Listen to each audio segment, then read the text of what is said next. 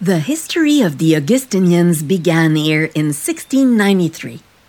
We were called to give this place a new purpose, one which we had assumed until recently. In 1693, the Récollets left Notre Dame des Anges, which became the property of Bishop Saint Vallier. The Bishop of Quebec City had a clear vision in mind to found a general hospital in Quebec City and entrust it to the Augustinian sisters. The Augustinians were already responsible for the Hôtel Dieu in the Upper Town. At the General Hospital, they would care for the poor and the elderly. A mission that would shape the place and the way it was inhabited, designed, and built for over three centuries. I love the sculpture at the entrance to the site. Gaze upon it. It was installed in 2006, long after our arrival here.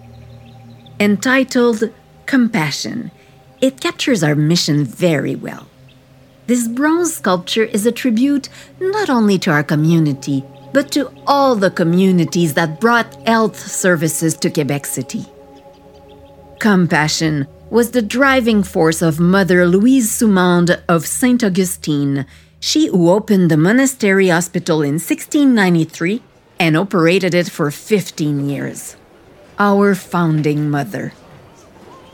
When Bishop Saint Vallier approached us to take charge of his new hospital, our community was already very busy managing Hôtel Dieu in Quebec City. We were already too few in number to do the job. We expressed our reluctance to the bishop, but he was tenacious and persuasive, to say the least and so we accepted this new assignment. From the very beginning, Bishop Saint Vallier supported us, and he never ceased to do so. He became a precious ally in the development of our establishment and its autonomy. As early as 1698, he entrusted us with the complete management of the hospital's property, including the estate he had acquired a few years earlier and which would be very useful in supporting the hospital. Then the following year, again, thanks to him, we were no longer dependent on Hôtel Dieu. Henceforth, the Augustinian sisters ran two establishments of primary importance to New France autonomously. Mother Louise Soumande of Saint Augustine was born in Quebec City in 1664. Her father was a master cutter, which is to say that he made cutting tools. She became a boarder with the Ursuline at a very early age, although she had no intention of becoming a nun. However, as a teenager, she joined the Augustinians of Hôtel Dieu. In 1678, she began her novitiate. Two years later, she took her vows.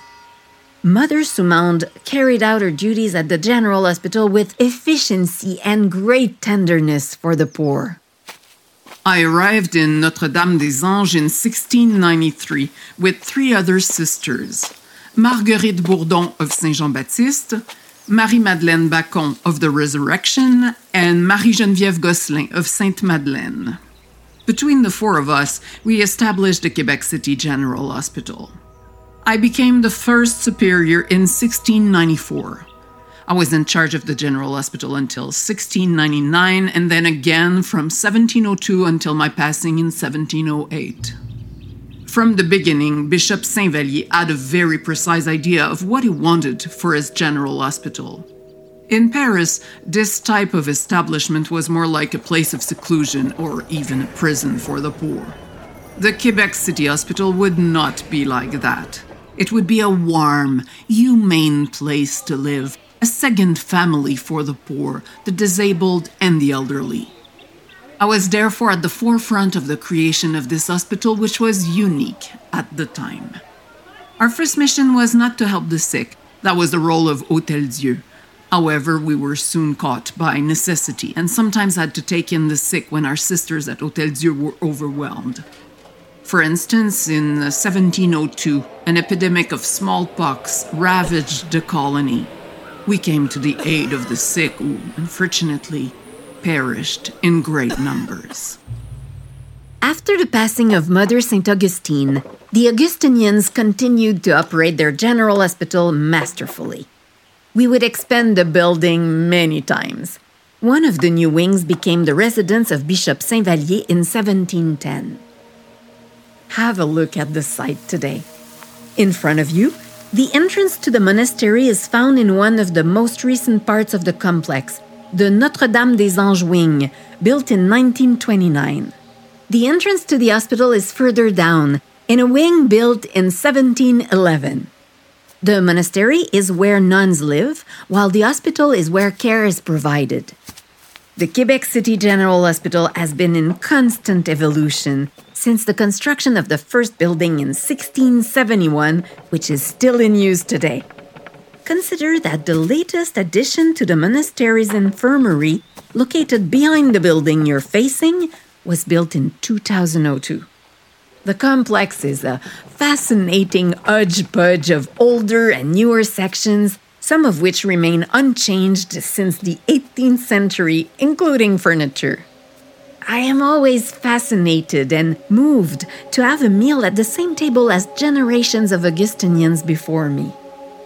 This setting, frozen in time, suits me and makes me proud to contribute to the mission of the Quebec City General Hospital, still just as relevant today.